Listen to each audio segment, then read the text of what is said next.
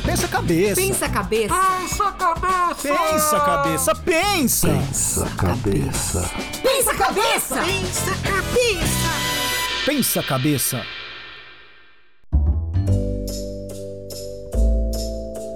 Começa agora o Pensa Cabeça, o podcast mais animal desse país. O podcast do Ciência Show, hoje com convidado. Cara, que convidado, hein, Gerson? Puxa vida, ele. eu- Nossa, a minha vida inteira eu queria fazer perguntas pra ele, que aí ia ser diferente lá em casa, viu? É verdade? Sim. E a Ana, que até deu uma treinadinha no José Nossa. hoje. Ó, de novo.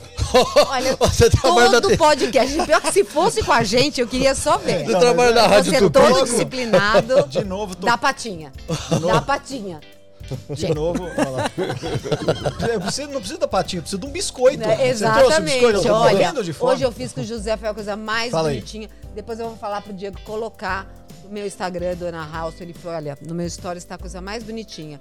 Eu dei recompensa, José deu a patinha. Vamos ver se tá, você olha, fez tudo Você não direitinho tem ideia, ele mesmo, faz porque maior hoje- sucesso, Ah, José. que legal. Hoje nós estamos aqui com um convidado que é o especialista, eu tenho certeza que vocês conhecem, Alexandre Rossi! Obrigado. Aliás, um grande amigo também. Sim, a gente se conhece há quantos anos, hein? Nossa, Uns mano. 10? Ah, por aí, né? A gente se É. conheceu no SBT, não é? É. Quando Você tinha o quadro lá junto com a Eliana. Sim, faz bastante tempo. A gente se divertiu. Fez umas coisas legais, passei umas vergonhas aí com vocês. Acho que era uma era de levantar o braço, era alguma coisa de força. Sério Eu mesmo? sei eu não que sim. Aê! Caramba, meu, o pessoal trabalha na Rádio Tupi aqui, ó. A gente, a gente fez experiência junto com você? Eu não, eu não tô lembrado Sim, qual foi. sim, sim. Tinha uma que era de força. E, e aí eu passei uma vergonha porque era uma coisa que não dava pra, pra levantar e... alguma mas coisa alguém levantou? tipo. Tá aí, então não Não, passou vergonha. acho que você que levantou. Ah, então tá bom. É, Não, mas eu- tinha alguma eu- eu sou- é técnica. que- eu tô- é. Ah, ele É eu continua no poderes. fortinho. Você vê que ele continua. Eu tenho poderes. É um bombadinho. Mas, Alexandre, olha, obrigado primeiramente por aceitar aqui nosso convite de bater um papo aqui sobre o mundo animal, é, zootecnia e tudo. Ah, o nosso podcast ele é um papo descontraído, mas ele tem a intenção também de falar um pouco de ciência, na verdade. Afinal, somos cientistas, etc. A gente trabalha esse mundo e você é um cientista, você é formado na USP, vai con- contar um pouco do que tem de ciência envolvido, mais do que a prática popular que as pessoas fazem, né? A, a ciência, é, é, vo- você, você traduz é, o comportamento animal para que as pessoas consigam incorporar e praticar na sua casa. Mas tem muito de ciência mesmo dentro do seu trabalho? Olha, tem, e eu sou apaixonado por ciência, né? Eu acho que é uma metodologia de da gente acumular conhecimento e fazer novas hipóteses e tudo mais muito importante. Então, eu diria que todo o meu trabalho eu procuro sempre embasar em ciência e várias descobertas a gente testa e coloca em prática, né? A grande parte ali do dos protocolos, das coisas que a gente faz, elas estão todas, vamos dizer assim, descritas e testadas e tudo mais eh, na ciência. São duas ciências principais, ou vamos dizer assim, é, é psicologia humana, né? Quando a gente fala de, de, de adestramento de animais de estimação, porque, querendo ou não, as pessoas vivem com os animais, então você tem que ser capaz de entender as, frustra as frustrações, as necessidades, o que, que é o que, que o ser humano é capaz de mudar naquela relação para melhorar. E, e eu diria que no adestramento são outras duas ciências ali que a gente acaba, uh, que são, vamos dizer assim, uh, ramificações da psicologia, que é a etologia e a, o behaviorismo.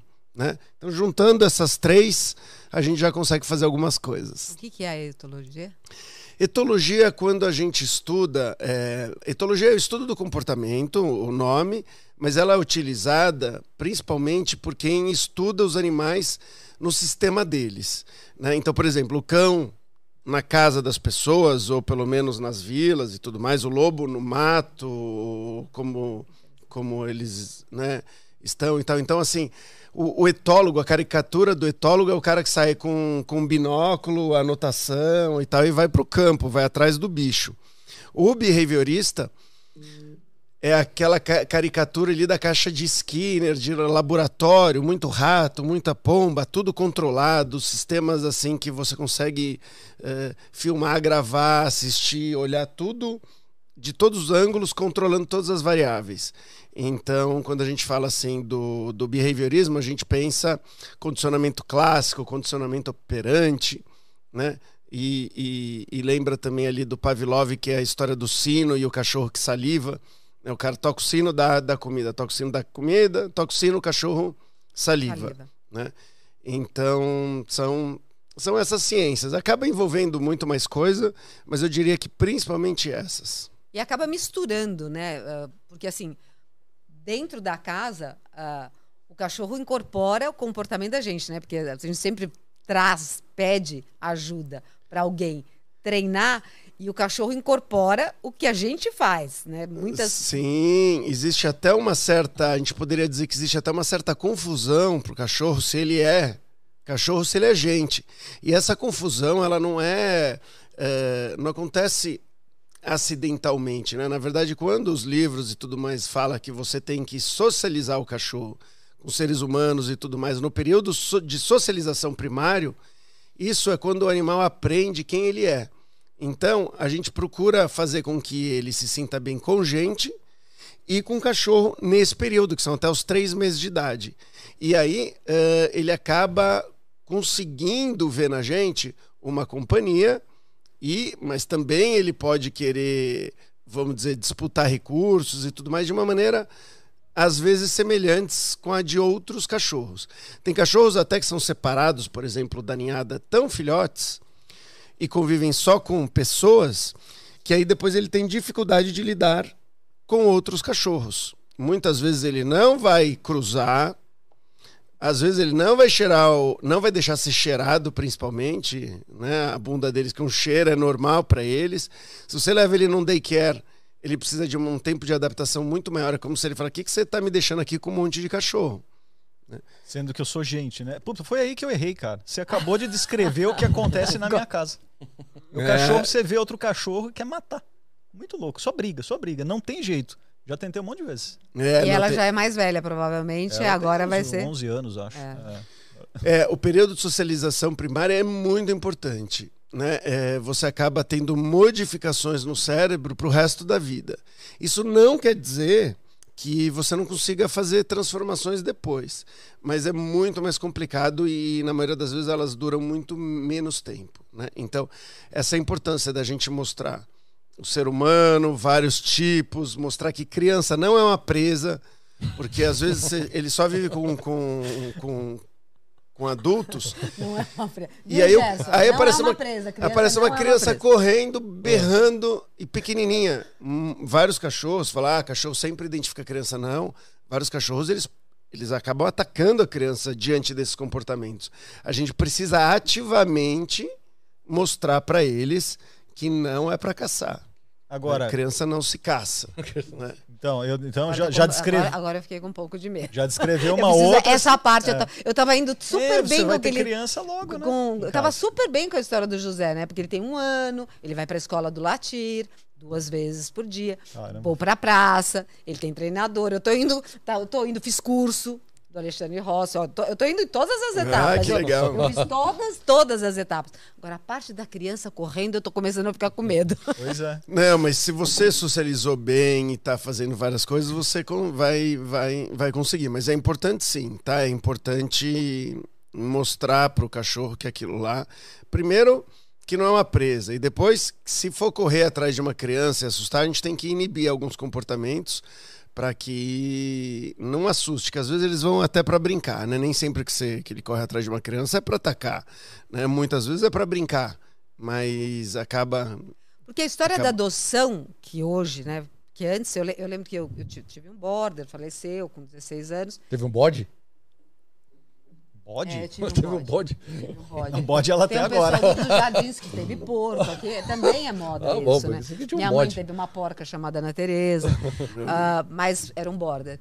E o border faleceu, aí eu tive, fiquei um tempo sem, aí adotei, né? Eu lembro que eu tinha o border collie, o pessoal olhava para mim e falava, mas por quê? Né? Porque agora virou uma coisa quase um pecado mortal você ter um cachorro de raça. E aí eu adotei o José. E aí você adota, o pessoal fala assim, não, pequeno porte. Né? Pequeno porte, o cachorro tinha uma pata que vinha até aqui. Óbvio que, né, ele já tem o meu tamanho, conversamos, ele é um mamute. Mas ele tem boa índole. Essa coisa do adotar é uma coisa bem delicada, né? Porque você não tem, apesar de hoje Você ter... não sabe o que que, o que, que vai virar, né? É. mas aí, o, o que, que, que- Existem algumas coisas que a gente olha, né? Pelo menos ali na troca de dente, como que tá o cachorro, o tamanho de cabeça, de pata. Só que várias vezes dá errado. É legal falar Sério? isso, porque às vezes você olha aquele cachorrinho ali e tem um patão, uma cabeçona, fala, esse vai ficar grande. Aí ele fica um cachorro com uma patona, uma cabeçona, Todo desproporcional. todo desproporcional e fica. Aí tem também os que você fala, isso aqui não vai, isso aqui não vai crescer. E, e a gente tem surpresa do cachorro não parar de crescer. Agora, isso não deve eh, significar aí um impeditivo para adotar. Pelo contrário, o que, que acontece? Se a maioria dos cachorros para adoção, eles não são mais filhotes. As pessoas querem filhotes, mas se você quer ter uma, uma certeza maior sobre a índole, mais- eh, sobre eh, o temperamento, sobre eh, o tamanho, saúde e tudo mais, você não precisa. E é mais fácil pegar um cachorro que não é filhote, que aí já está definido. Você vai pegar um, dois anos, dez anos, se a pessoa não, não liga de pegar um cachorro mais velho, você acaba você acaba já tendo essas características determinadas. E a pessoa fala, pô, mas se ele não crescer com, com os meus filhos, eh, vai ser perigoso, né? Eu falo, não, é o contrário. Se você pega um cachorro já adulto, que é muito manso com criança, é muito mais seguro do que você apostar num filhotinho que você não sabe no que vai dar. Mesmo sendo de raça e mesmo sendo de raça dócil, quando eu quero ter certeza É melhor mais eu velho. vou pro mais velho. A pessoa fala: olha, não posso ter problemas com os meus pais. Que se o cachorro pular, machucar e tudo mais, tem problema de coagulação, tem. Então, então eu já vou logo para os adultos. Independentemente de raça ou vira-lata. Eu vou nos adultos, eu faço todos os testes, vejo os cachorros ideais. Eu escolho alguns e aí eu só deixo a pessoa ver os que eu já escolhi, porque senão as pessoas vão pela beleza do cachorro ou pro cachorro que mais vem correndo na direção dela, que ela fala: "Esse cachorro me escolheu, eu vou levar ele, eu vou levar ele, mas ó, eu tô te levando ali para levar aquele outro, eu fiz uma seleção. Ah, não, esse aqui já me escolheu. Escolhi ele e já era. Você faz Nossa. Então, Eu tenho vários. eh, Todo lugar que eu vou, os cachorros sempre me escolhem. Ele vem e garra na minha perna. que Fica, fica tchuc, tchuc, tchuc. O que, é isso? Isso. Isso é um pouco do que eu falei ali dele de enxergar a gente também, ou se enxergar um pouco como cachorro. Então você tem não só a brincadeira desses movimentos pélvicos, que pode significar um monte de outras coisas, e um descarregar energia, tal, tal, mas pode ser ah, uma tentativa de cópula. Você deve ter algum. Ainda bem que eu sou alto. Você deve ter algum Senhora. feromônio de cadela no cio. Olá, cara. Puxa vida. Ah, Ainda bem que eu sou alto. Agora, se pegar um dog alemão, eu tô lascado, né? Se prepara. Pô, mas é, você falou que a pata de repente se engana, mas até, por exemplo, você, um especialista, pode se enganar fazendo essa leitura do cão quando, quando pequeno. Sim, sim, sim, sim. Até os especialistas eh, se, se confundem porque o, o crescimento ele não é eh, homogêneo, normal, não dá para você prever 100%, dá para ter uma boa ideia. Agora, tem uma, uma, uma novidade que são as análises de DNA. E com as análises de DNA, eles conseguem falar que tamanho o cachorro vai ficar. Isso não, não é feito ainda no Brasil, não conheço nenhuma ONG que faz, mas já tem eh, ONGs fazendo isso pelo mundo e tal, e aí você já sabe. E, e o mais louco não é só que você vai saber que tamanho que vai ficar o cachorro, você vai ter várias outras características que você vai saber. Por exemplo, às vezes predisposição a uma determinada doença. O Bartozinho, que é um dos meus, um dos meus cachorros, ele fez o teste de DNA e apareceu que ele tem uma coluna frágil. E, e, o, e o curioso é que a gente já tinha identificado um problema de coluna. Com a- a- o teste de DNA, agora a gente está sendo ainda mais cuidadoso. O problema é que ele pula que nem um canguru. né? Ele é muito ansioso, então ele vê o sofá chegando, porque ele está correndo, só que ele acha que vai. Ele vai dar o salto, ele, ele é tão ansioso que ele não espera chegar na distância correta para saltar. Então Caramba. ele salta dois metros a mais e mesmo assim, às vezes, ele cai na frente do sofá. Vixe. Mas isso acaba sendo muito na, na direção é, da, do que acontece com a inseminação, né?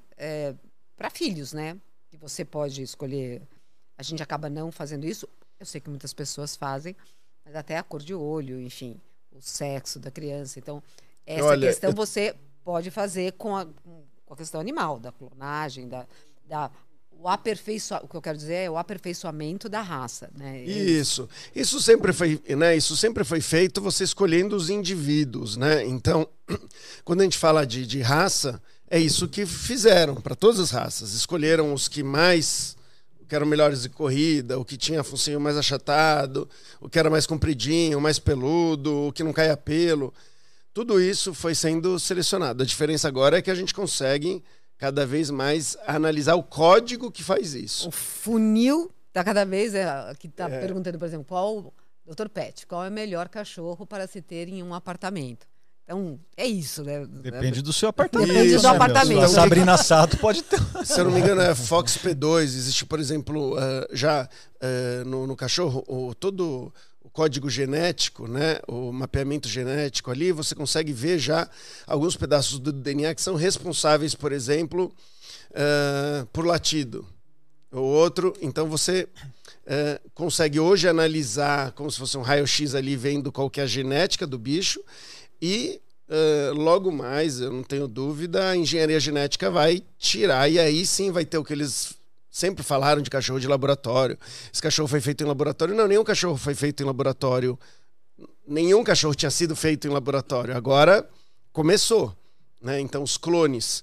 Hoje você É, pode clonar o seu adorei. cachorro. Adorei a tua- o teu, teu vídeo sobre, sobre clone, porque daí você vai elaborar ah, melhor, mas exatamente sobre essa questão de você poder clonar, né? Estavam falando sobre clonar a, a sua cadelinha, né? A sua assistente pessoal, mas assim, o quanto clonar você vai de fato ter um indivíduo igual e quais características não vão ser iguais e, a- e o perigo disso, né? Aí puder Sim, sim, sim. Não, então, assim, a, a primeira resposta que todo mundo pergunta se eu vou clonar a estopinha e tudo mais, não vou clonar ela e não clonaria ela, né?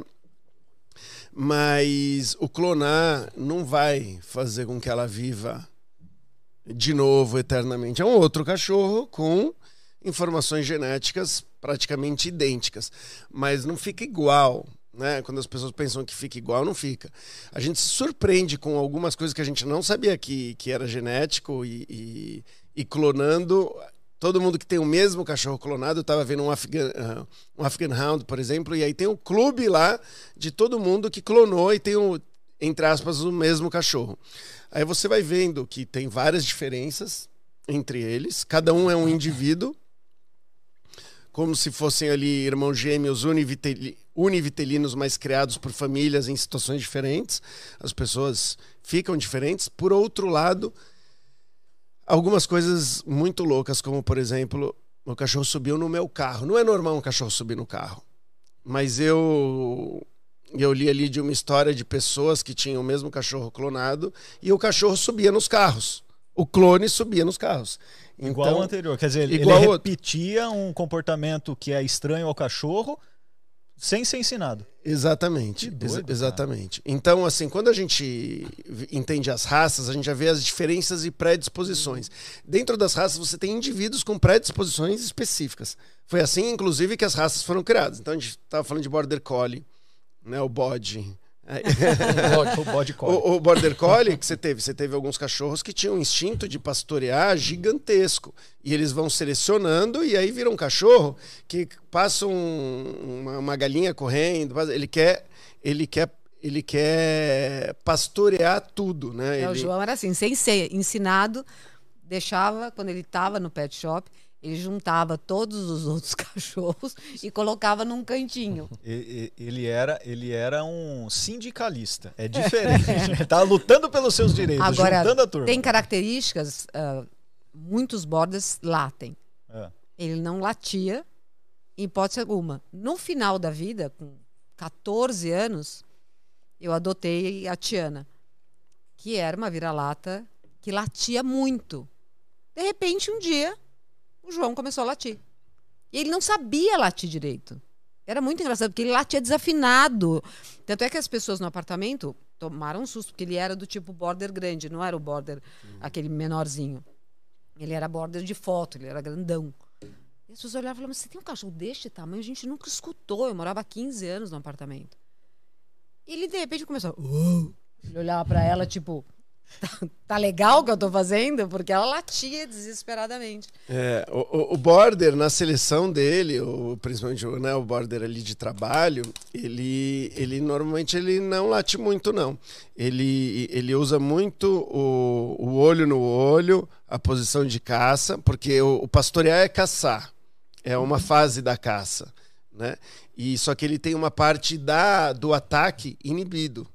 Então, quando você pega assim, um ataque, você tem o, o olhar, o fixar, o pastorear, que é, seria juntar o, a situação e o, o ataque, e aí depois você tem o, a mordida da, da, da morte, que é a sacudida da morte, que é aquela sacudida que eles brincam com, com um brinquedo de pelúcia, que a gente vê eles sacudindo. Ah. Aquilo lá é o, o, o kill shake. E, e aí o Border Collie ele tem essa parte toda, mas não tem a, não tem a parte do ataque e nem a sacudida. Se você deixar um Border Collie, pode chegar nesse, nesse ponto, mesmo pastoreando ovelha. Mas com um pouco de controle lá, você consegue evitar que ele não, que ele não ataque a ovelha. é- Que o shake pode ser o nome do cachorro, cara. Que o shake, não, shake. é, que o shake não daria esse nome pro, pro cachorro. Não, não. Olha ali, ó. O Agora- Juninho, eu tenho um pitbull. Ele se dá super bem com crianças e outros animais, menos gatos. A Josi, por favor. Mas ele é meio bruto com as brincadeiras. Tem três anos e se chama César. Muito legal essa entrevista. Gosto muito do Dr. Pet. Ah, mas ó, aliás, quem, quem mandou também. essa mensagem foi minha mãe, ó. Dona Odila, gosta disse, olha só, a mamãe assistindo aí. Mas e, e retoma lá que teve a pergunta lá, qual que é o melhor cachorrinho pro apartamento, né? Que você falou que depende do apartamento? ou- Olha, qual que é o melhor cachorro para apartamento? Quando a gente pensa em apartamento, primeiro vem assim o um, espaço, espaço pequeno, né? Então vamos tirar aquelas exceções. E, e aí normalmente, se você der um cachorro menor, é como se o apartamento fosse maior para o cachorro, né? Então se ele ele vai conseguir correr muito mais, ele vai conseguir, eh, vamos dizer assim, fazer atividade física e tudo mais, de exploração e tal. Então, a gente normalmente vai para os pequenos, mas eh, existe a possibilidade também de ser um grande calmo. né? Os grandes, quanto maior, normalmente eles mais dormem e mais calmos são. E os pequenininhos, mais além de viver mais, eles costumam ser mais agitados, eles costumam latir mais. Então, qual que é a, a- minha sugestão, né? Se tiver a possibilidade de pegar um cachorro mais calmo, tranquilo, mesmo às vezes que seja tamanho médio, né, e leva ele para passear e tudo mais, você não fica assim restrito a poucas raças. Ah, então, então o que que, para mim, o que que é mais importante? Pensar no latido, pensar muitas vezes na ansiedade de separação. Então tem cachorros que são muito grudados nas pessoas e aí quando você sai ele fica num ambiente pequeno e sem ter o que fazer. Separar do casamento? Separar o casamento? Quando, não, quando a pessoa sai Ah, pensei que era separar o casamento, aí não sabe se vai com, com, com o homem Com ou com, com o Ah, outro. tá. Mas, Mas ele é, deve tem viver esse problema. toda hora, toda hora essa guarda compartilhada tá ficando cada vez mais comum. Nossa, ainda tem isso também. Tem, o cara tem, tem que isso, buscar o cachorro. tem isso também. Então, então mas assim, olha, eh, de, de, de raças, né, para para apartamento, então os pequenos, calmos, por exemplo, Shih Tzu costuma ser calmo, Poodle costuma latir um pouquinho, mas tem linhagens dentro, né, tem, tem, tem cachorros pequenos mais calmos, então tem tem mini poodle que é, que é que é tranquilo e sempre eu gosto de falar que eu sempre acabo puxando a sardinha para os vira-latas. Tem vira-latas ótimos para ótimos para apartamento. Mas aí a minha sugestão é não pegar um filhote. É pegar um que você já sabe o tamanho que vai ficar, como que vai ficar e tudo mais, porque se o cachorro é gigante e agitado, o seu apartamento vai parecer que diminuiu. Vixe, Dez aí, Aí vezes. que tem a separação, porque ele toma o lugar do outro. Tá, é. É, ele acaba, ele acaba. Eu já vi, eu já vi cachorro em apartamento, uma pessoa que, que, que, que adotou dois, um ficou gigantesco. e aí ele sentava no sofá, como gente, sentava, punha a bundinha ali e ficava e que ficava ficava ali. E aí o pior é que esse cachorro ele ele dominava o sofá. Então a família sentava no chão, sentava nos outros lugares e o cachorro ficava sentado, assim com a, com a bunda tipo, olhando a TV era a coisa mais doida. Eu, eu tem, tem muita consulta aqui. Primeiro eu tenho que. Eu fico dando risada. Depois eu falo, tá bom, agora vamos lá, vai. Como que a gente faz? Mas aí o que, que faz? Tem que passar criolina no, no, no sofá? O que que faz pra ele? Ó, sai daí da, minha, minha vaga. É, o que normalmente eu faço é primeiro assim, qual que é a necessidade e como que eu posso não prejudicar a vida do cachorro ali. Então, assim, é, é um cachorro que o apartamento já está pequeno, a casa já está pequena, tal, então só ficar proibindo ele de subir no sofá não é não é bacana. Se a pessoa, se a pessoa gosta, deixa, tal, às vezes a gente ou estipula um lugarzinho ali para ele ficar que não seja o, o o principal lugar do sofá. Nesse caso, a gente colocou uma almofada super gostosa para ele no chão, que ele preferiu a, a almofada. Mas o truque para ele preferir a, a almofada foi da família sentar nessa almofada várias vezes ali na semana. Porque muitas vezes o cachorro ele quer deitar, não é porque é onde você senta mais confortável. Às vezes é, né? Às vezes é isso. Mas onde todo mundo senta, fica o cheiro mais, fica mais o cheiro, e aí ele vai lá. Então ele vai no, no travesseiro, ele gosta de deitar no travesseiro, ele gosta de deitar aonde você senta para assistir o, a TV. Então a gente já sabe as preferências dele e a gente tenta colocar preferência para um outro, um outro lugar. E para tirar ele quando ele estava no sofá, é, a, o que a gente fez é nunca, porque o pessoal vinha e tentava tirar ele segurando na coleira. Ele virava e mordia e começava a rosnar, ninguém mais conseguia segurar ele na coleira. Então o que a gente fez? Põe uma. uma você chegava perto, falei: ninguém vai chegar perto e vai tentar tirar ele. Vai chegar perto, só levar um petisquinho e coloca um mosquetão, põe uma guia. E aí, quando você está afastado do cachorro, falava. Uh, para ele descer e puxava. Como ele não tinha quem morder naquele segundo, é, o pessoal conseguia tirar ele do sofá sem entrar numa disputa, sem entrar numa briga, né? Disputa só só física. E como o cachorro era grande, eu falava, olha, puxa, tem que puxar com força, senão o cachorro não sai do, do, do sofá. E ele não tinha perigo de cair porque ele ele tava praticamente era só dar um passo. Ele é maior que uma, tipo, o tamanho de uma pessoa. Então, puxava ele com firmeza, muito bem, agora não sobe. Aí o pessoal tomava os lugares e aí tudo bem, o cachorro ia pro, pro, pra almofada. Uma vez eu tentei tirar o meu, ele é bonitinho, você não dá nada pra ele assim, ó. Aí você ia tirar, nossa, ele dá uma rosnada e virava o demônio da Tasmânia, assim, aí ninguém queria mais chegar mais, mais Isso, perto. e aí quando você vai tirar e ele, ele ataca, ele tal, ele tá tentando te intimidar. Então ele tem um objetivo muito claro ali, é não ser tirado. E a partir do momento que você tenta, ou ele acha que você tentou e você não tirou, ele está sendo reforçado. Vixe, e aí aí- você está treinando ele a atacar, na verdade. Você não melhora nunca mais. É, nunca mais ele sai de lá. eu, eu acho que histórias de, de, de cachorro são infinitas, mas você deve ter. É, eu soube que você já treinou peixe, enfim. Comecei Ah, treinando peixe. é. É, A minha filha tinha um peixe que chamava peixe, né? Que ela dava bom dia todo dia e ele chegava perto do vidro. Mas realmente você treina peixe? Dá para dá pra ensinar truques e comportamentos para basicamente qualquer qualquer organismo. Assim, tem muitos. Para vocês terem uma ideia, eh, você consegue fazer uma dessensibilização de queda para plantas. A gente não está falando nem de bicho, para planta. Já mostraram que a ameba eh, é capaz de ser condicionada. Então, dependendo do que você quer, eu já treinei muitas abelhas, por exemplo. Você fala do peixe, Que medo. Você já imaginou você conviver com o Alexandre? É, é, você imagina, ele vai fazer qualquer Vem coisa. um enxame atrás dele, ataque. Qualquer coisa. Daqui a pouco a gente tá fazendo o que ele quer. Esse é o perigo. Ele vai adestrar a gente. Mas conta aí, como que é? Adestrar ameba? Adestrar não, não sei se é esse o nome, É, mas como é. que é essa condiciona- esse condicionamento? O que, que acontece? Você tem, tem eh, estímulos. Primeiro, assim, o, o que mais fácil de, de, de ensinar qualquer organismo, assim, ou a maior parte deles, é através de associação. Né? Então, eh, você associa aquilo lá com uma coisa boa, por exemplo, e aí eu com uma determinada. Qualquer coisa você pode. Basicamente, qualquer coisa você pode associar com qualquer coisa. Então, você pega um estímulo que seria neutro. Vou dar um exemplo no, no, no- peixe que eu ensinei ali a tocar sino quando era pequeno.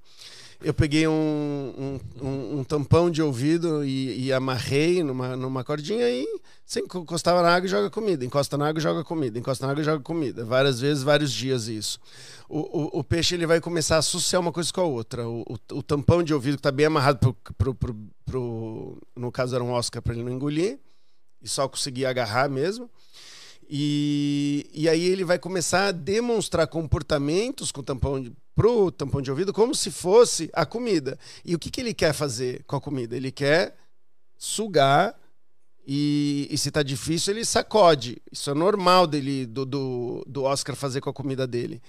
Então fiz isso várias vezes, ele já vai pegar o, o tampão de ouvido como se fosse comida e vai sacudir. Tem a cordinha, tocava o sino, eu jogava comida. Pronto. Na verdade, não foi nenhum que a gente chama de condicionamento operante, foi um condicionamento clássico, que é só associar uma coisa com a outra, e ele começa a demonstrar comportamentos que ele demonstraria com a comida com aquilo que você que associou. Né? Quando o animal faz alguma coisa e você recompensa ele por ter feito, você dá a, a, a, comida logo depois, que foi o que eu acabei depois fazendo com, com o Oscar, que é tocou o sino, eu dou a comida, aí a gente chama de condicionamento operante. Esse uh, não é. Não são todos. Não é tão fácil qualquer, qualquer animal ser condicionado de, de, de forma operante. Né? Mas de, de forma clássica, sim. Eu acho que normalmente o que, o que a, a, gente fala mais de cachorro porque acho que é o animal que a gente tem mais contato. Acho que é isso. Né? E, e esse mercado é, é, um mercado que ficou enorme, né? Dos pets, do, do treinamento, do que está acontecendo, né? Eu estou aqui com, com, mais, com mais uma pergunta, né? Porque as pessoas é, ficam desesperadas. A minha a minha tem sete anos e ainda não passou da fase de destruir coisas. Mas é normalmente porque os animais ficam ociosos, né? A gente deixa. Eu estou assumindo, estou generalizando. Sim, não, não, não, não. Então, assim, a fase de destruir, às vezes essa fase ela não passa nunca. O cachorro pode ter essa necessidade até o finalzinho da, da vida dele. E aí o negócio não é fazer essa fase passar, e sim direcionar essa energia, essa energia para outras coisas. Então é legal. Às vezes aumentar, aumentar passeio, aumentar atividade e dar coisas para o cachorro destruir e engajar que não sejam que não sejam ruins. Então é, é muito comum as pessoas compram um brinquedinho e falar assim, esse brinquedo ele não gostou, ele estragou. O único que ele gostou foi esse que não estragou. E, e o que a gente percebe é que é ele gostou de todos os outros, menos aquele que ele não estragou. Então, se você descobre que o, que o cachorro gosta de, de brincar e estragar alguma coisa, uh, é legal que ele tenha essa, essa atividade, desde que ele não engula, que não cause problema. Então, por exemplo, tem cachorro que ama rasgar papelão. Então, você tem uma, uma, uma caixa de papelão, vai sair de casa, ele está entediado, se você der para ele e ele ficar uh, rasgando, não tiver grampo, não tiver nada tóxico, mesmo que ele engula um pedaço de papelão, não vai ter, não vai ter problema.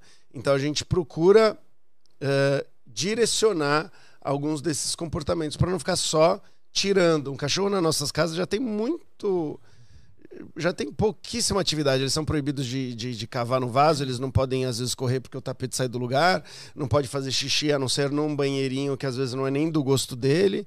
Uh, ele não pode latir porque vai incomodar os vizinhos. Aí, de repente, você pega um cachorro e é só não, não, não, não, não, não. Então a gente. Eu gosto de fazer assim. Você pediu alguma coisa para eu ensinar o cachorro a não fazer, eu falo, para cada não tem que ter um sim. Então, a pessoa vem com um monte de não na lista. Falo, vamos pensar em todos os sims. Né? E aí a gente vai negociando. Eu vou ser meio que advogado do cachorro também. Agora, é, eu, eu, queria só abordar rapidamente um tema que as pessoas ouvintes às vezes não saibam, né? O comportamento dos cães, é, o cão, ele é o ancestral comum dele é o lobo, né? Então ele tem esse comportamento, você até já passou por esse assunto aqui dizendo que né, a, a, seleção natural que o ser humano fez é, tornou possível todas as, as raças que nós temos hoje. Mas é, alguns comporta comportamentos são intrínsecos a ele, né? Por exemplo, o comportamento de matilha. Deixar um cão sozinho é muito sofrimento para ele mesmo? É, é, o, assim, é, só, só colocando assim, o, o, o, cão e o lobo, eles vêm do mesmo ancestral comum, né? Mas ah. pode ter tido uma, uma mistura aí com alguns outros canídeos aí. E, E todos os comportamentos, não é alguns, todos que a gente conhece e tem hoje, você tem em maior ou menor grau nesses outros canídeos e todos eles compartilham, por exemplo, com o lobo. E então não, não teve nada de, não tem nada de novo. Ah, não, o cachorro nada, ah, pff, o lobo nada. Ah, o cachorro uiva, o lobo uva. Ah, ele pastoreia, ele faz isso, aquilo, todas, todas as coisas. Ele corre, tudo. Só que o, o, o lobo, ou melhor, esse ancestral comum, ele tinha essas coisas não talvez tão selecionadas, né? Não tão. E, e, e, e o que, que acontece? Você tem alguns comportamentos que foram que foram mais ou menos selecionados em cada raça. Um deles é de se sentir bem sozinho. Então, o fato dos cachorros não se sentirem bem sozinhos faz com que seja mais fácil passear com eles sem guia. Faz uma... Tem várias vantagens, na verdade, do cachorro ter essa carência. Só que tem as desvantagens também. E, e os cachorros, tem cachorros que não ficam bem sozinhos. Não ficam bem. Aí. E, e aí, esse cachorro, muitas vezes, dependendo da situação, ele acaba vamos assim, sendo mais fácil de treinar. Vou dar um exemplo: labrador carente, que gosta de ficar encostado em você o tempo todo. Ele também gosta de água e ele também gosta de ter coisas na boca. Imagina a facilidade para um caçador de patos treinar esse cachorro. Ele atira no pato, o pato cai na água, ele adora água, ele adora ter coisa na boca. Aí ele vai lá, pega coisa na boca, o que está faltando? Companhia e ele volta. Então é um treino ridiculamente Caraca, fácil. olha. Agora, quando a gente tem um cachorro que não é para fazer nada em casa e é para ele ficar sozinho, e você pega um cachorro que está preparado para trabalhar o dia inteiro caçando pato, nadando na água e ficando do seu lado, eh, você sai de casa e ele fica sem nada, sem o- ter o que fazer. Eh, Ele acaba não, às vezes, podendo ter brinquedo na boca, porque as pessoas falam: ai, nossa, você não larga essa bolinha, vou ter que esconder essa bolinha. Aí esconde a bolinha, deixa ele sozinho, sem água, sem ele ter o que fazer. Aí volta, ele tá se lambendo, tá se mutilando, ou ficou ivando. Ou... Então, assim, é, a companhia, eu diria, talvez que é o, é o principal ponto que pega, assim, para mim, sabe? Quando as pessoas falam, ah, eu vou ter um cachorro e vai ficar o tempo todo fora, eu sempre procuro ou incentivar, você vai ficar o tempo todo um gato, que um gato vive bem melhor nessa situação, ou ter mais de um cachorro, por exemplo. E se for ficar sozinho, que ele tenha acesso ao local onde a matilha, entre aspas, aí fica, que é no sofá, que, é no, que ele tem acesso a esses lugares, porque o normal de um, de um, de um animal social é que se o grupo não está lá, ele vai ter pelo menos ah, os estímulos, as coisas do grupo, que é o cheiro, onde o grupo fica. Então, quando vai sair de casa e prende ele numa área de serviço que ninguém fica, aí é pior. Cheiro de pinho-sol lá, o ca- cachorro É. sai muito louco. Eu Aliás, tentei, uma eu pergunta- tentei, eu tentei deixar ele no sofá. O problema é que ele, Destrói. Ele comeu o sofá. ele comeu o sofá. Ele comeu o sofá. Foi, foi todo, todo, todo, todo, todo. Aí agora ele tá treinado, então eu fui fui para os brinquedos, tudo. Mas eu queria te fazer uma pergunta junto com essa. A Gisele falou: como passear com um cão sem que ele saia latindo para todos os cães que encontra no caminho? A Gisele. Vocês sabem que esse a gente tem, tem cursos né, disponíveis. E esse é o curso que mais vende depois de filhotes, que é É. como controlar os latidos no, no, no passeio. Tem um monte de cachorro que acaba não passeando, porque quando ele passeia, ele late demais, e a pessoa fica com vergonha, ou, ou não quer. Os vizinhos reclamam e elas não levam ele pra, mais para passear. O que, que um truque rápido que a gente pode fazer é achar um, um- um petisco que o cachorro goste muito, e aí a gente vai, vai dando para ele, principalmente diante das situações que ele vai latir. Então, por exemplo, eu tô passando e tem um outro cachorro do lado da rua que ele vai latir pra caramba. Antes ele começar a latir, eu já vou colocar o, o petisco no focinho do cachorro e vou estimular para que ele vá comendo um pouquinho desse petisco e eu vou passar por esse cachorro. E aí, é só aí que eu paro de dar. Então, você consegue, por exemplo, começar sempre que tem um cachorro na rua, o cachorro sabe que vai ter a oportunidade de comer uma coisa bem gostosa que você tá que que você antes, tá dando. dele, antes dele latir. É melhor antes dele começar a latir. Por quê? Porque senão pode acontecer aquilo que eu falei um pouquinho agora, que é o condicionamento eh, operante, que é assim, o cachorro fez alguma coisa e se recompensou, aquela coisa pode aumentar de frequência. Então o cachorro pode começar a achar que ele late um pouco para conseguir que você enfie a mão no bolso e pegue o, pe- eh, pega o petisco. Né? Mas quando eu falo assim, é, é melhor que não seja, é que funciona às vezes mesmo você esperando o cachorro latir, porque o que acontece? O cachorro late que nem um louco pro outro cachorro. E aí você começa a dar petisco. Aí ele começa a latir e olhar para você, já não é que nem um louco. Ele late e fala, ganhei. Porque ele já não tá latindo com a primeira intenção dele. E isso Vai amenizando a. vai amenizando. Isso aí é que tem, assim, é, é, como falando em ciência aqui, tem circuitarias neuronais ali é, que quando ela é ativada, a outra inibe. Então, Ele muitas vai vezes sentindo você... mais prazer do que aquela agitação do outro cachorro. talvez. Isso, ele vai associando aquele cachorro que ele vê com. Não adianta o condicionamento clássico que vai acontecer com comida. E o que, que ele faz com comida? Ele lambe o beiço e está preparado para comer, e não para brigar, e não para outra coisa. Então, por mais que você esteja fazendo um condicionamento operante para um lado, o clássico continua acontecendo.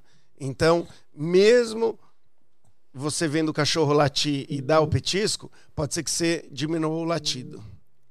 Me diz uma coisa, por que, por que gatos não têm essa necessidade?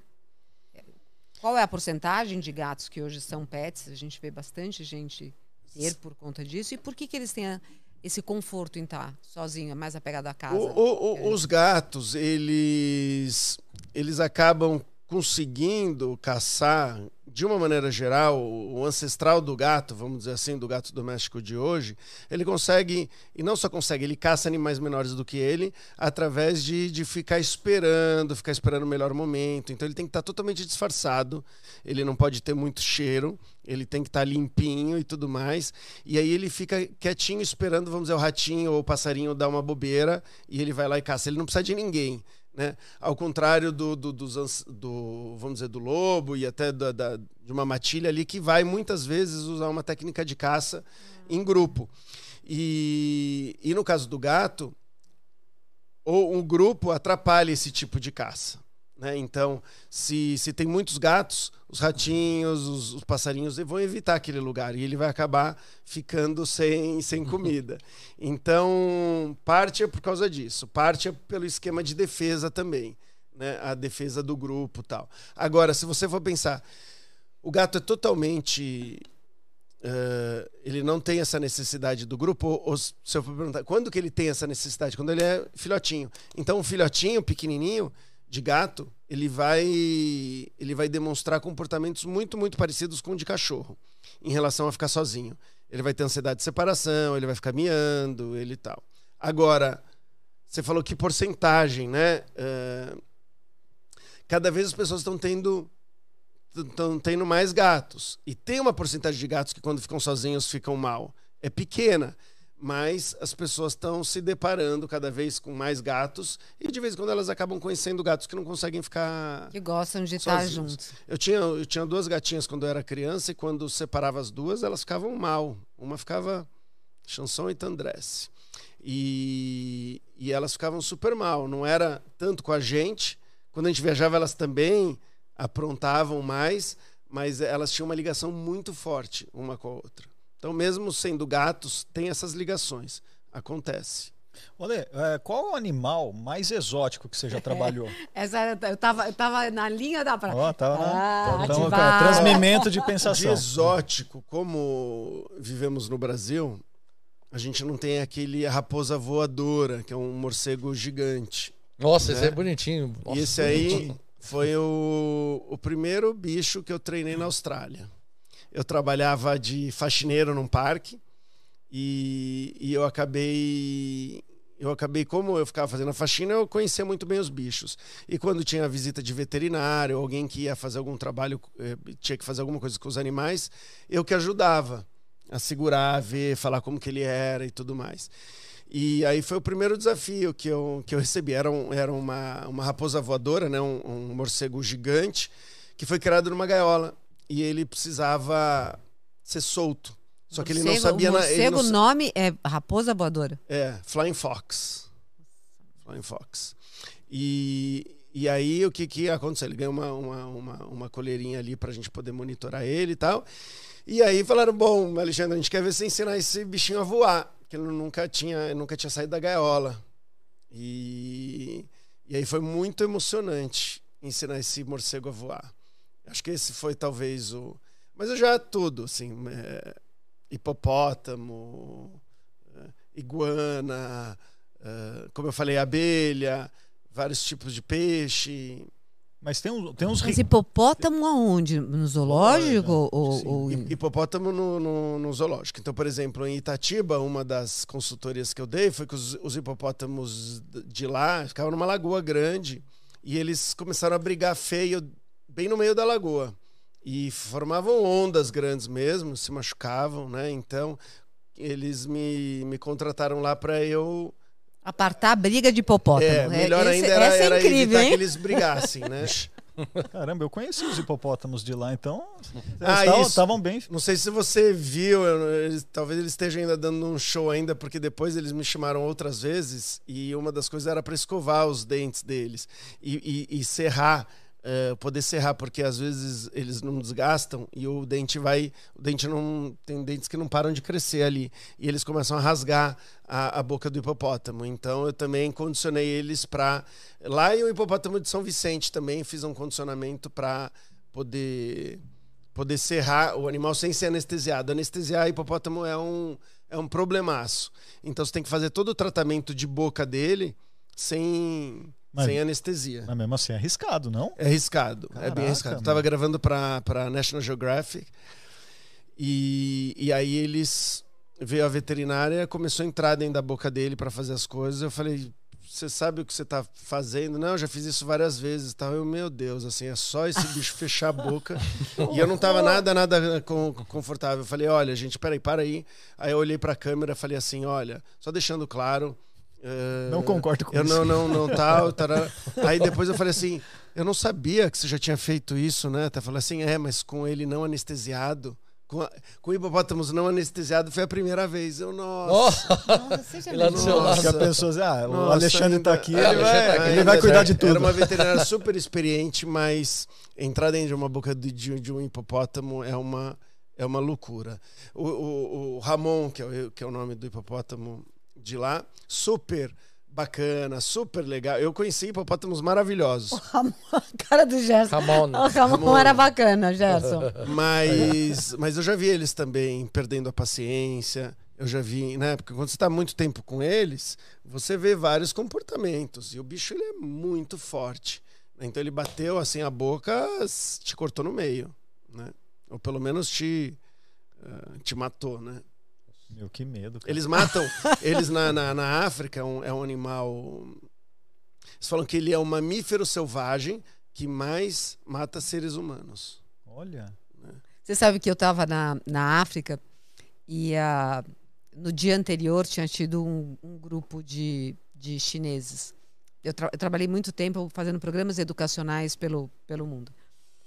E a e estava com a, com a janela assim meio aberta e o rapaz que, que me levava, eu trabalhava na, na Microsoft com esses programas educacionais, ele disse que o, o- a pessoa que foi no dia anterior desceu do carro porque o leão estava dormindo para dar um tapa no leão para o leão acordar para ele poder tirar foto. Óbvio, foi o último tapa que ele deu na Meu vida. Deus. Porque às vezes eles dão a, a carne, você sabe, com um pouco de sonífero para amansar os leões em alguns dos, dos safaris que a gente faz.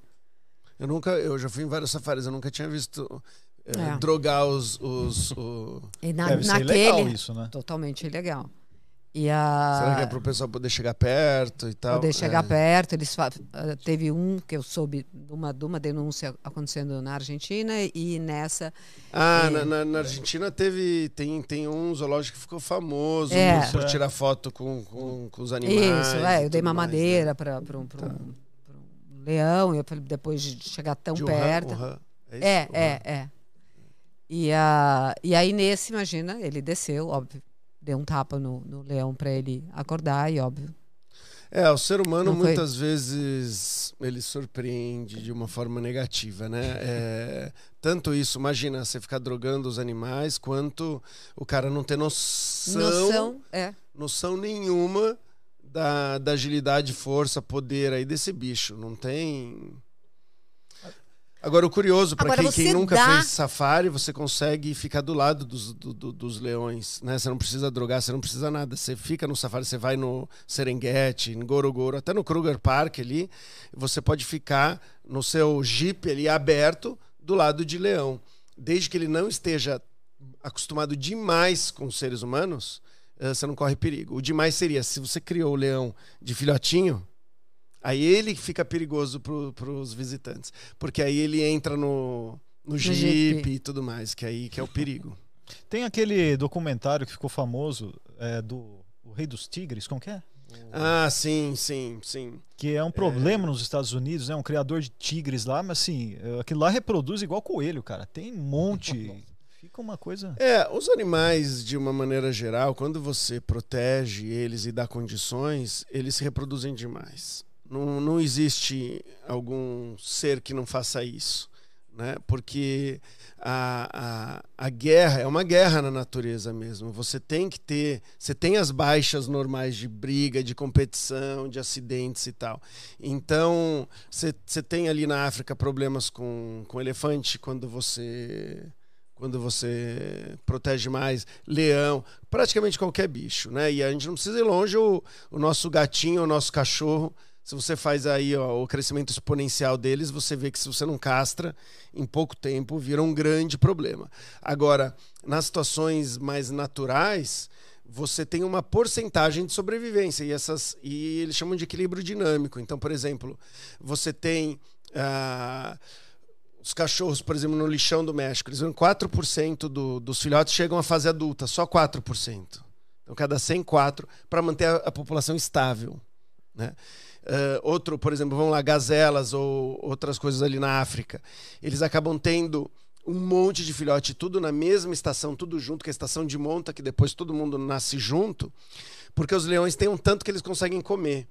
Depois que eles enchem a barriga, Os que sobram. os que sobram vão, vão sobreviver. Então, é, esse é um dos motivos que existe, um dos, todo mundo ter filho junto.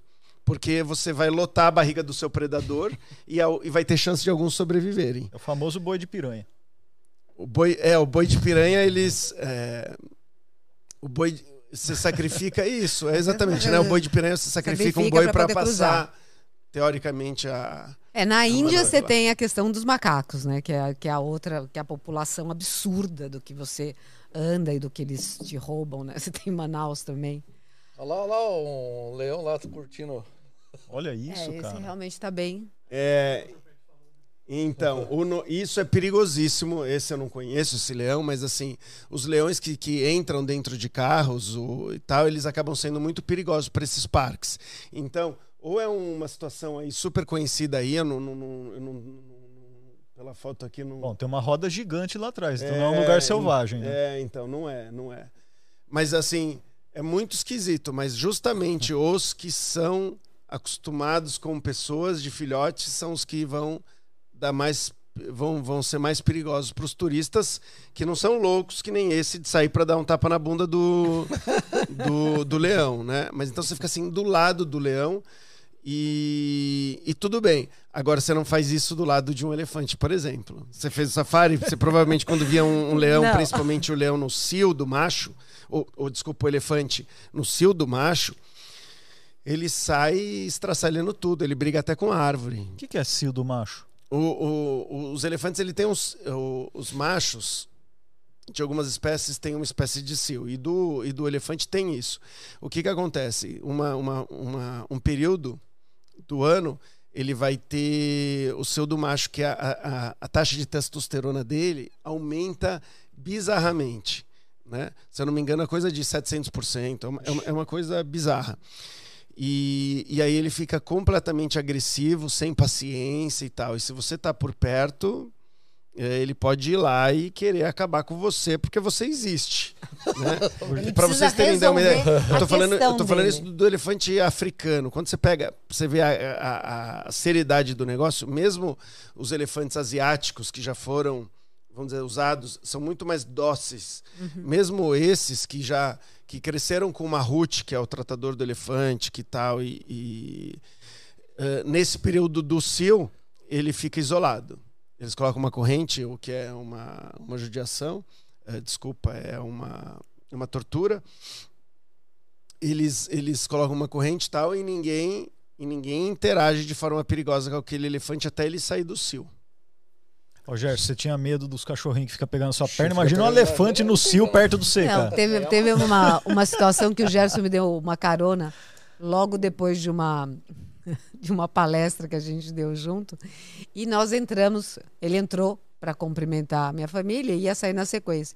E o cachorro da família que estava lá mordeu a perna do Gerson e o Gerson cumprimentando e ele não falou absolutamente nada, saindo sangue da perna sangra- Verdade, dele. cara? É, no meio da Sério? festa, festa chique, eu falei, não vou falar nada ainda.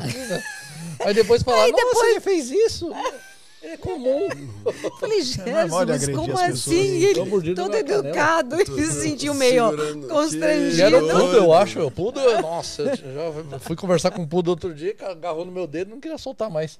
Agora, a Josi TV tá perguntando, falando em raposa voadora, é permitido criar um sugar... Ixi, eu não sei nem que bicho que é esse no Brasil. Sugar Glider. Olha, A- Aliás, a Josi que tá aqui nos É. bastidores, né?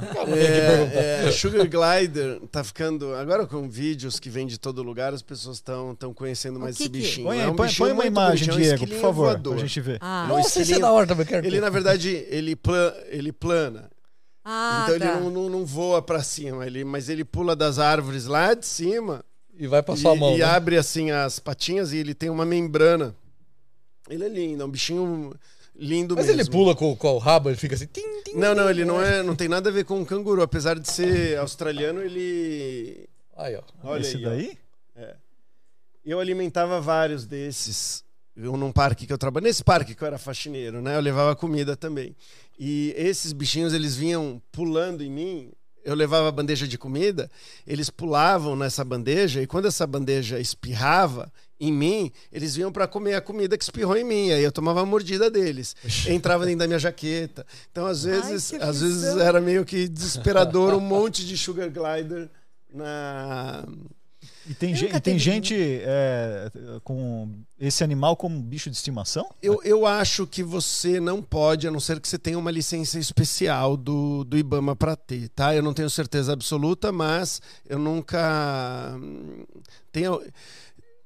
Existe uma, uma legislação que ela vai mudando. Então, hora você pode ter um jabuti em casa, hora não, tal. Mas quando você tem os, os, os animais ah, esses são os exóticos que são fora do Brasil, você tem que avaliar ali qual que é o risco dele virar uma praga, qual que é. Então, ah, a melhor é o Departamento de Recursos Naturais, o IBAMA e, e- e órgãos para você saber o que, que se pode ou não pode ter. Então, tem vários animais que você pode ter se você tiver uma licença especial de zoológico, por exemplo. Então, tem gente, ah, mas você pode ter um ser um criador conservacionista. Tem vários tipos de, de legislação que regem que rege isso.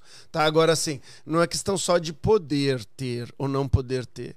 É questão de você entender quais são as necessidades daquele bicho e se você vai ter gente especializada, competente para poder cuidar. Porque o animal vai ter seus probleminhas e tudo mais. E se você não souber dieta, se não souber o que, que ele precisa, companhia. Então a pessoa fala: ah, posso ter um papagaio? Tem papagaio que você pode ter. Só que é um papagaio é um animal extremamente social.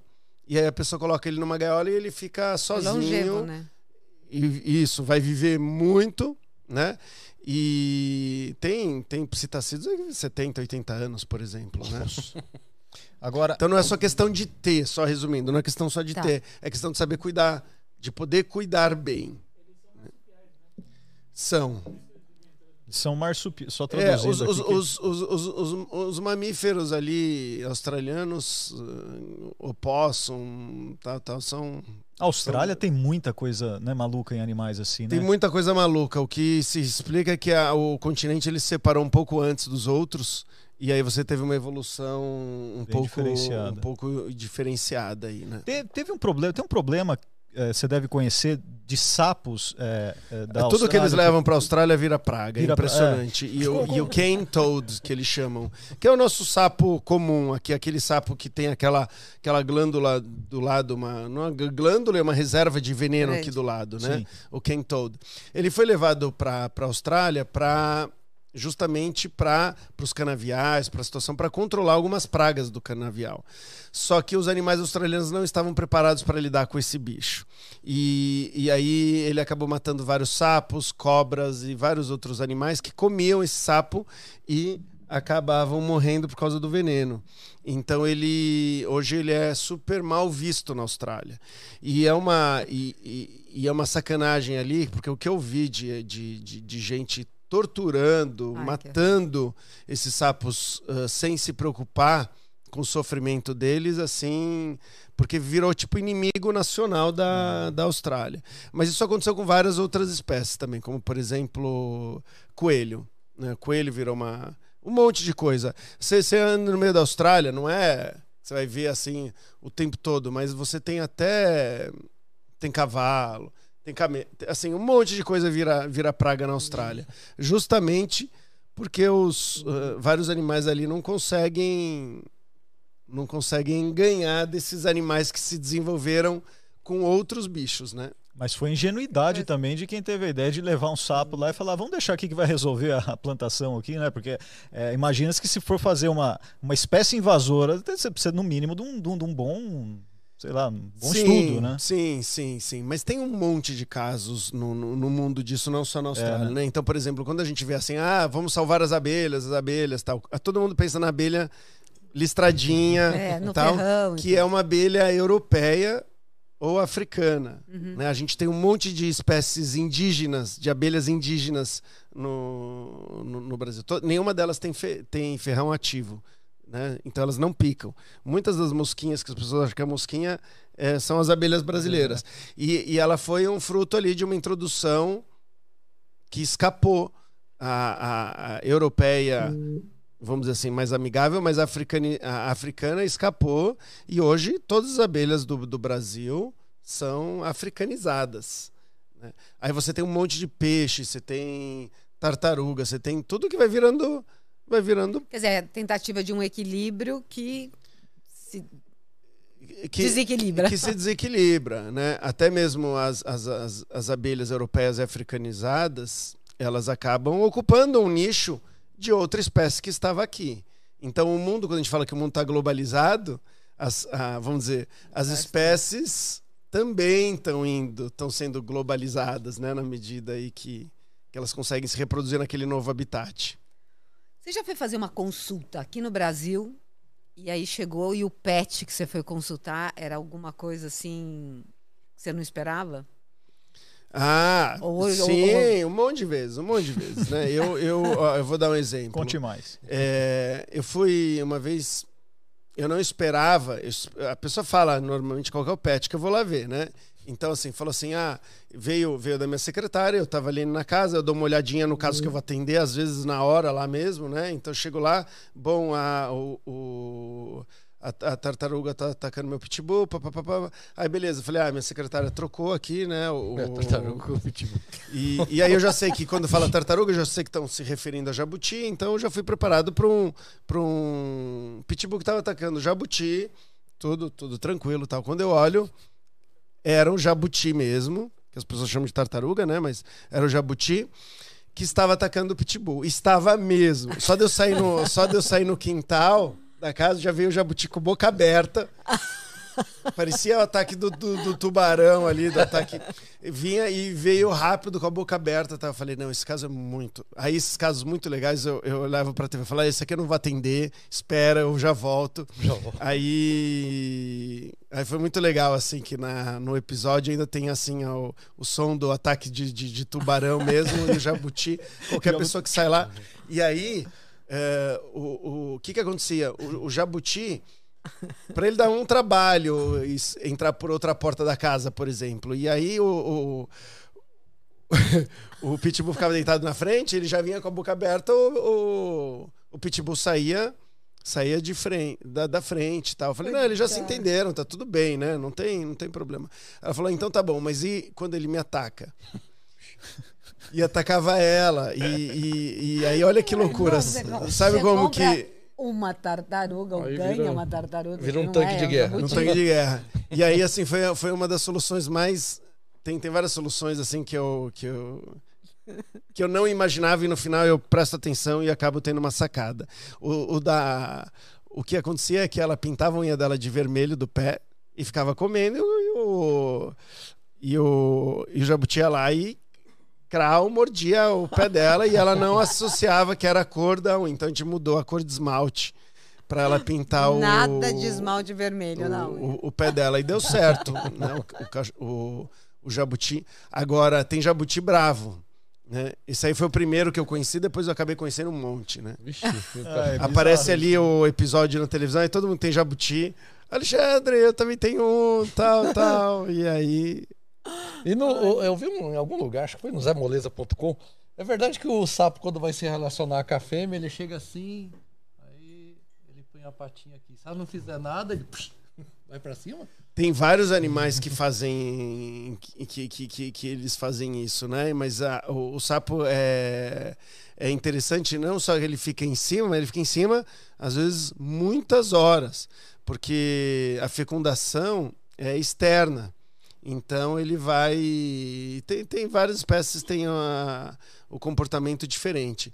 Mas ele vai sim. A, ele, quase todas as, as- as- vão ter, o macho vai testando. Os machos geralmente são muito mais tarados do que as fêmeas, eles ficam tentando ver Mas é- qual que- normalmente é assim, né? Ah, O então- macho qual que é o fazendo momento. assim, Então- você Então, por vai- exemplo, o macho de, de, de, de, de teia, ele vai, ele vai encostando na teia, ele vai, ele vai dando algumas vibrações e a, e a, e a aranha vai vai mostrando interesse e tal, mas muitas vezes ele erra e a, e a fêmea come come ele. No louva-a-Deus, eles estão copulando, a fêmea vai lá, arranca a cabeça dele, come e depois come o louva-a-Deus inteiro.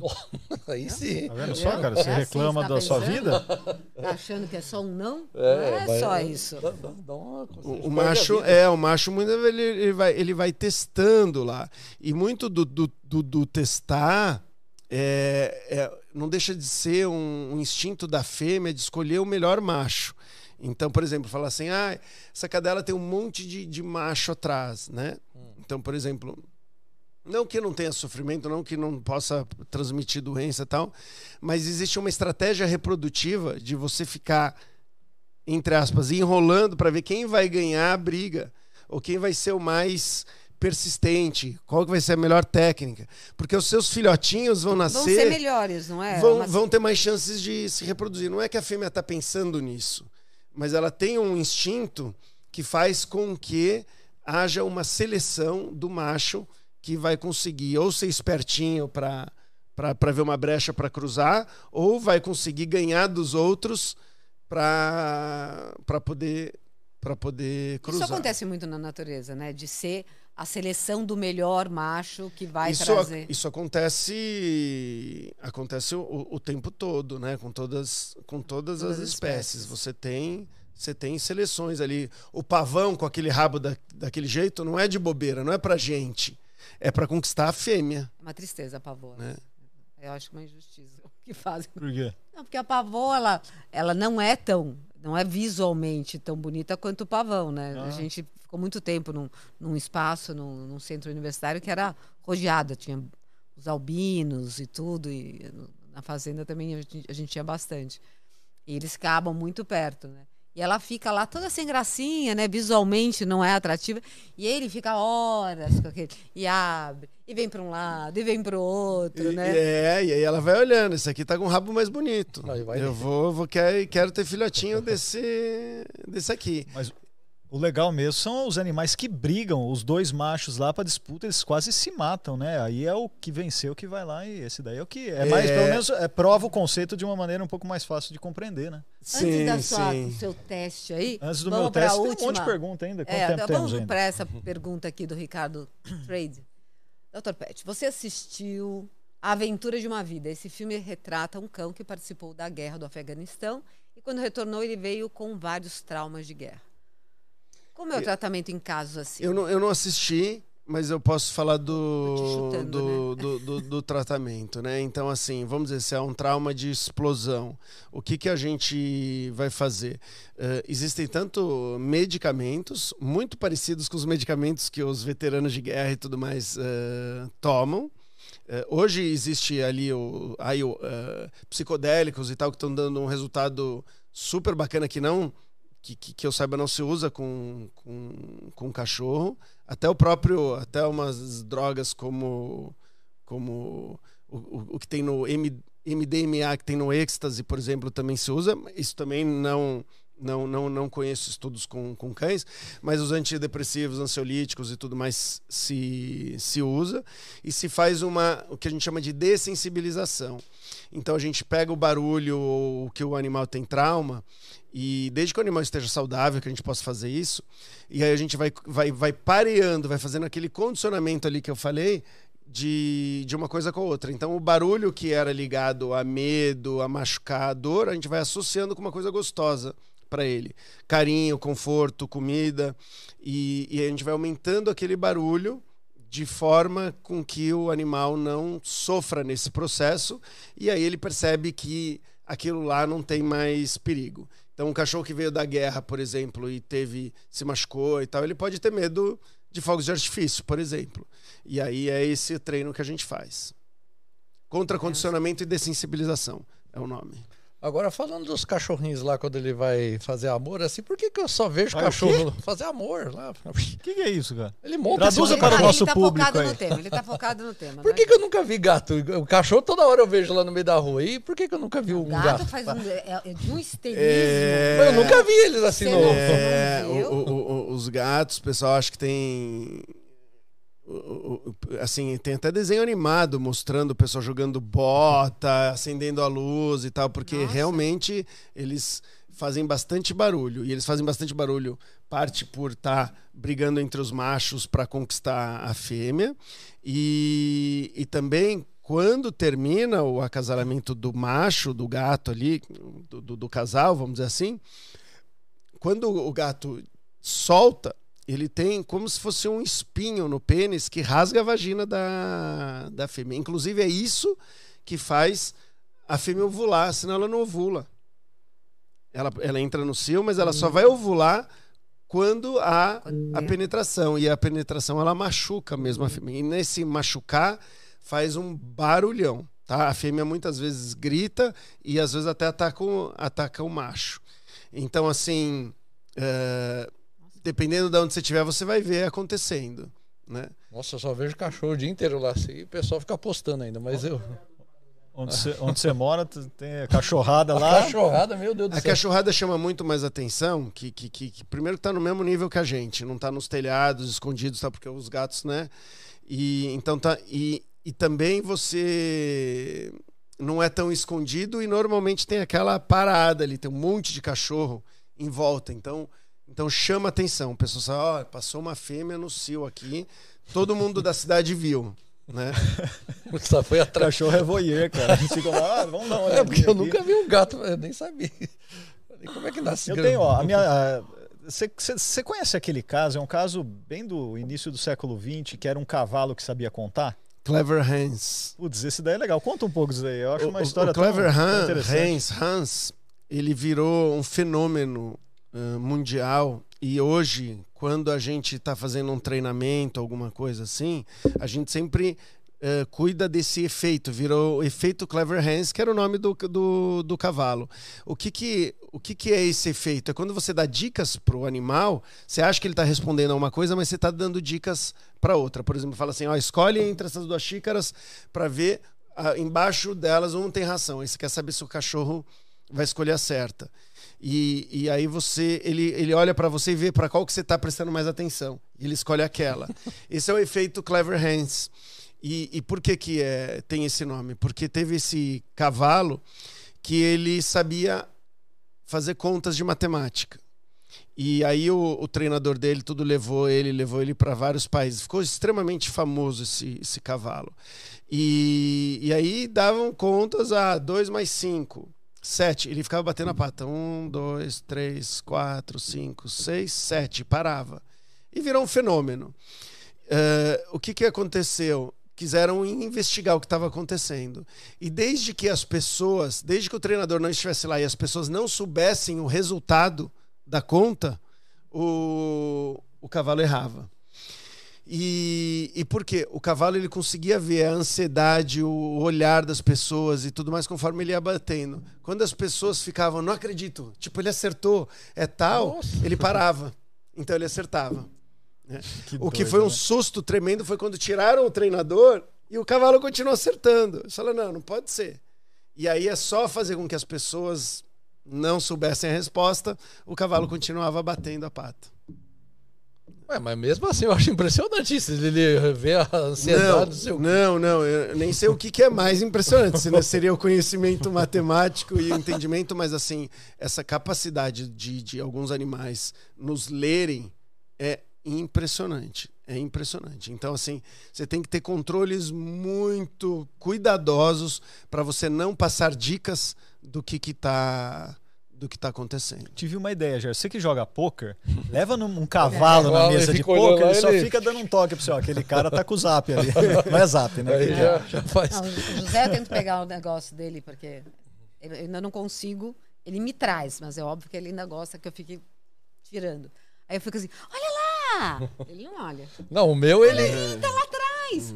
E aí ele fica olhando pra minha mão, porque ele tá vendo a minha mão ali na ansiedade, ele fica olhando ah, pra mão. A gente quer ver um efeito que seria equivalente ou parecido com esse Clever Hands, quando a gente pensa em passear com o cachorro e a gente faz ainda alguma coisa que você não sabe direito o que você fez, mas o cachorro já tá.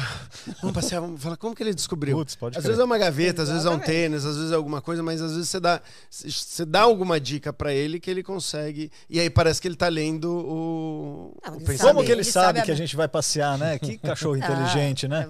O tênis é. que eu uso para passear é sempre o mesmo. É, a história da, da unha vermelha. E a gente não se Olha toca que eu disso. coloco o tênis, ele é. sempre me olha, tipo. Será? Não, tá eles conseguem, eles conseguem perceber mudança na em hormônio de estresse, até a nossa glicemia. Agora, foi recentemente, todo mundo falava, ah, o cachorro percebe o medo pelo cheiro.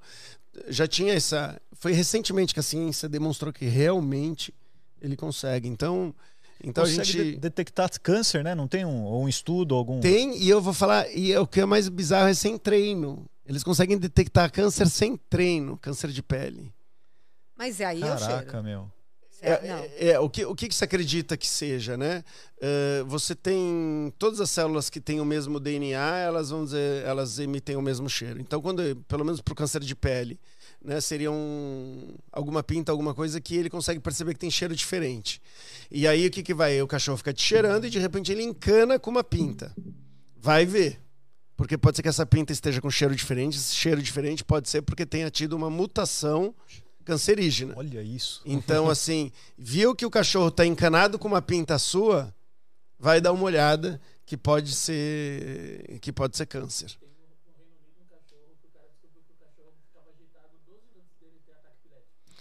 Olá. É, sim, só, só sim. traduzir aqui que acho que a turma, os ouvintes não ouviram. É, um cachorro no Reino Unido que conseguia identificar que o seu dono, 12 minutos antes dele ter um ataque epilético, ele conseguia identificar é, o comportamento. Isso acontece com muitos cachorros que são treinados para para ele, ele pode demonstrar isso sem treino nenhum, mas no, assim, quando se fala, ah, treinei o cachorro para detectar ataque epilético. Como que a gente faz? A gente treina o cachorro a ter uma determinada ação quando a pessoa tem um ataque epilético. E, e o cachorro ele começa a fazer aquela ação antes da pessoa ter, muitas vezes antes da pessoa saber que ela vai ter ataque. Porque às vezes a pessoa consegue perceber que ela está se sentindo estranha, é, diferente. Tá? Ela fala, eu vou ter um ataque epilético. Mas muitas vezes ela não percebe e o cachorro percebe e já traz o remédio, já traz alguma coisa, já, já, já se comporta de forma diferente. Aí a pessoa começa a usar a dica que o cachorro dá para ela uh, sentar no chão, deitar, tomar algum medicamento, chamar algum, algum parente, alguma coisa para uh, para lidar com esse ataque epilético. Às vezes a pessoa tem que tomar, por exemplo, um, um, um benzodiazepínico para para não ter ou para conter o ataque. E aí o, o, o, cachorro já começa a funcionar de sinal para ela. Cara, fascinante esse mundo. Ô Ale, nós temos um jogo aqui que é o quadro de maior audiência. As pessoas param a gente na rua. Não, tô brincando. É que eu, eu tô tentando emplacar isso. O que, que, foi aquilo? Que sempre foi chato. É o quadro mas hoje de vai ser legal. Que não, ele não se legal. aguenta e aí assim, ele vai. Nós temos aqui uns cartões, car, cartõezinhos que são perguntas científicas. A gente não sabe qual é, você também não sabe. Você vai escolher um e, e todos nós vamos tentar responder. São perguntas que podem ser de Ah, qualquer tá- área. Tá bom, legal. Vamos ver. Tem- é que tem a resposta. Tá, não, é atrás a pergunta. Vê aí. Tá, tá em inglês, mas é facinho. Eu acho, né? Tomara. What is quicksand? O que é areia Quicksand. movediça, né? Quicksand é areia movediça? Eu não sabia. Eu acho que é. Mas- Não é, não? É, Ana? Sand de Hã? quick de, de areia rápida. É. Ok. O, O, que, que, que é? é? Alexandre Rossi. Areia movediça. ainda bem que fugiu da sua área. O que é areia movediça? Ah, eu responder? É. É, areia movediça é, é areia, o local, com combinação de que quando você vai andar nessa areia, ela vai, você vai afundando e, pelo que eu sei, não sei muita coisa disso, que no fi- o final da história que ela te Não é engole. bom, ela te engole. Ela te engole. História você vai vai sair mais. afundando. O Gerson que já assistiu muitos filmes, Gerson. É isso, vocês sabem? É, com certeza Olha, vocês sabem, né? A, a história toda que você contou, acho que é isso mesmo que acontece. Agora vamos Olha, ver se. E- Ela tá dando um Google. Ah, putz, que, ó, isso daí é trapaça, cara. aí, aí, aí é trapaça. é, ele tem Mas que responder. fala o que, que o Google. O que, que o Google Não, disse você não me deu nós? tempo. Eu tava, eu tava trapaceando e você não me deixou. Tava na areia. Eu, é, coincidentemente, recentemente, eu não sei, para algum trabalho nosso, eu, eu pesquisei alguma coisa sobre isso. Mas a areia movediça, não sei se. é, é essa história que a gente vê em filme dela sugar a pessoa e ficar a mãozinha, a mãozinha sumir, não acontece, sabia? Não acontece. Ela vai no máximo até a sua cintura. É. Sabe onde teve isso? Num lugar que a gente caminhou há pouco tempo atrás, Ana e Gerson, lá, lá em Fortaleza, que eles estavam fazendo aquela, aquela obra eh, lá na, na praia de Fortaleza, lembra? Que a Acho gente que resolveu entre- entrar lá. Entrar lá e estava tudo em obras. E o que, que acontece? Quando a areia ela se junta com a água, ela começa a ficar, ela, ela se move muito facilmente. Acho que fica igual o- a maisena com o, Líquido não é, newtoniano. líquido não newtoniano. E isso começa, você começa a se afundar. O problema disso é o quê? Na verdade, o problema se você pode morrer com isso, se você porque você não consegue sair, você fica preso, tem que chegar Ah. alguém para te ajudar. Se você ficar preso e de repente a maré sobe, você morre afogado, né? Ou se você morre de fome, você fica para sempre lá. Mas é um lance meio assim. A areia movediça. Ela não engole as pessoas. Não não. engole. E aí, um você animal evitar pequeno, hein? afundar muito, né? Não adianta você ficar lá assim, porque você vai, vai, vai afundar mais, porque você tá mexendo naquele líquido, né? Tem que ficar parado. Não, é, e, e aumen- aumentar o braço, se você conseguir jogar uma perna e Aumentar a aumentar a área, né? De, de contato para você. Pelo menos você vai ficar estável lá e aos pouquinhos você vai tentando Vai. se movimentar, você vai conseguir deslizar em cima, né? Vocês já foram pro Jalapão? Não foi. Lá, lá não tem aquele, aquelas piscinas naturais e aí tem uma, uma, uma areia que você não consegue penetrar nela. É, é o contrário É o da contrário, areia né? Eu já ouvi falar disso. E aí eu tentei de tudo que é jeito entrar na, na, na, na- na areia, só que você é jogado pra cima de novo, porque é, uma, é tipo uma corrente, É um geyser, assim, é com água? é Como com que água e essa, e, a- e essa areia forma um fundo, só que esse fundo é falso. Então você tenta se mergulhar inteiro na areia, ser jogado pra, pra fora. Aí eu Nossa. tentei de tudo que é jeito. No final das contas, eu não só não consegui, como cheio de, de areia, meu. Todos os meus orifícios. Nós não façam isso, É não façam isso. Entrou no nariz, na boca, no ouvido. Olha que louco, cara. Não, mas é, ó, aqui atrás do cartão sempre tem a resposta de um especialista, é mais ou menos isso mesmo. Ó. Só que pode ser, a mistura pode ser com água, mas também com ar.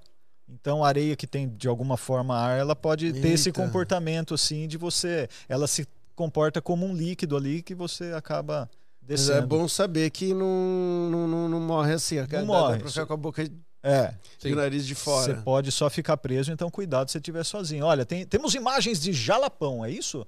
É. Ó, ó o Rossi ali, ó. Cadê a, uma das. Da, da- Eles chamam de fervedouros. Jalapão, fervedouros. Jalapão é no to- estado do Tocantins. É lindo, lindo. Pra quem não conhece é ótimo, mas não tente. Não tente. Não faça o que você fez. Esses, são esses. Olha que legal, Isso eu fui, cara. fui, fui. Aí tem vários aí que eu fui. Mano, eu vi umas postagens de um tá andando amigo que tava lá, cara. Olha, igualzinho esse lugar aí. Que show. E aí tem um lugar que é, que é piso real e tem um lugar que é piso falso. Quase todos os que eu fui. E aí nesse piso falso, que é, você vê assim, é lisinha a areia, você pisa não tem nada. Não tem. Aquela areia, ela tá. Ela forma um nível perfeito, assim, mas ela não. Você não sente, não sente nada. Como se você não estivesse encostando na, em nada. que Top. Que ir. Muito, Muito bom. legal. Olha, tá vendo, gente? A gente tem que insistir. O quadro de hoje foi legal. Aí. O Alexandre deu uma boa resposta. Tá a gente vendo? aprendeu um pouquinho mais sobre um tema que não era o tema dele. deixou. Não tentou lá. Ô, Diego, eu mandei uma foto do, do José aí no seu WhatsApp. Isso, pra gente, a gente tá chegando no final, então nós vamos encerrar também com a foto do José, que é o cachorro da Ana, É, que está apresentar. treinadinho segundo os cursos que ela aprendeu junto com o Alexandre Rossi. Enquanto isso, Ale, fala pra Vamos lá. gente aí, pros nossos ouvintes também, como que tá, é, além de, né, do, do seu trabalho tradicional, na mídia, o que, que você tem feito? Como, como que a gente se- te encontra aí? Olha, pode, pode encontrar ali nas mídias sociais, Instagram, Facebook. E agora começamos, faz, sei lá, um, duas, três semanas no TikTok. Show de bola, legal. É. E, e também tenho, tenho podcast no, no uh, Spotify. Spotify. Spotify. E E Ah. o, po- o podcast que, que são dicas, dicas de comportamento, É, cão cidadão. eu, eu, eu, eu acabo apresentando alguns, alguns assuntos ah, polêmicos, né? Assim, alguma coisa que as pessoas querem saber minha opinião ou tudo mais. E aí a gente faz uma, uma discussão com, com pessoas da minha equipe. Então é, é, é isso, tem sido isso. Aquelas as meninas que você estava discutindo sobre clonagem, a turma são a sua Isso, equipe. exatamente. Então, por exemplo, a polêmica da clonagem, ou proibição de raças, ou se deve ou não deve usar focinheiras, raças, entre aspas, perigosas. Então, esse tipo de. De tema que De as tema. pessoas. Eu faço um resumo bem curtinho no começo, depois a gente mostra a nossa, a nossa conversa, né? Ele está de costas. bom, Tem isso mais, daí- mais uma. Esse é o José, olha só. Ah, é. olha, José. Ah, Caramba. que lindo. Ele é muito simpático. Olha a cara de apaixonado. Todo E mundo José? babando pelo cachorro É. aqui, olha só. Tinha ele. É, eu não enjoo de ficar vendo. E aí o pessoal que quer contratar o seu trabalho, ele, como é que ele faz? Ele liga direto pra você, você dá no ar seu, seu celular, como é que... Ah, dá no ar, sim. O cara tem um É, milhão não, de não, seguidores. não. É, pode ir da minha secretária, atendimento arroba cãocidadão.com.br. Fala de novo que o pessoal aqui vai ficar doido e já vai... Atendimento arroba cãocidadão.com.br. Muito Isso bem. daí, olha, se Legal. você tiver de jabuti a um cãozinho, a hipopótamo, você atende qualquer animal. Sim. Muito bem. Ale, putz, sem palavras, cara, honra te receber aqui. Há muito tempo a gente não se via pessoalmente e você compartilhar um pouco do seu conhecimento científico aqui também, né, que é o podcast que tenta falar um pouco nessa área aqui. Brigadão mesmo, cara. Ah, Muito feliz. eu que agradeço, eu adorei ver vocês, viu? Fazia, fazia tempo aí, tenho um carinho muito grande por vocês. Obrigado. E Gerson, Seu Resolveu- pensamento? Aí a gente sempre deixa um pensamento, né, que vai ajudar você pro resto da vida. Se é que já não ajudou. Né? Então é assim, ó, sempre que você estiver sob pressão, você pense assim, ó, por você nunca ralei tanto. Por você nunca ralei tanto. É. Nossa, Não? cara. De novo, não- Diego, bota, na, bota na tela. Me Você- dê embaixo aí. Vocês reclamam do meu quadro, o pensamento do Gerson Ó, é sempre ver? incógnita, cara. Isso, Ninguém entende. Ah, quem tá assistindo tá vendo? Então, ó, você que tá assistindo, você deve estar vendo uma relação aí, ó. P é igual. Não, Opa, PV é igual olha. NRT. PV igual que é uma relação. É, é, da é química, pra você calcular a pressão, volume, PV temperatura, número de mols. Ah, Eu lembro. Agora As dicas de cursinho, né? Sim, hum, PV igual a NRT. Eu lembro dessa fórmula. Condições normais, temperatura e pressão. tela, Olha lá. a galera que tá. PV igual a NRT. Por você. Agora você precisa Como é entrar é? ali no Por chat, você, Gerson. nunca ralei tanto, mas tem o da, depois das 10, que tem uma outra coisa que dá pra falar também. É, tudo bem, mas vamos deixar o Deixa essa 10. por enquanto, só que depois você entra no chat lá É, e avisa a turma o que é, o que é, o que são cada uma dessas incógnitas aí. Sim, É isso aí. Muito bem. Ale, brigadão. Obrigada. Gente, Obrigado a vocês. Acompanhe o Pensa Cabeça, o podcast do Ciência em Show. Ficamos por aqui. Tchau, gente, até mais. Valeu! Que a força esteja com você. Pensa cabeça! Pensa cabeça! Pensa Cabeça.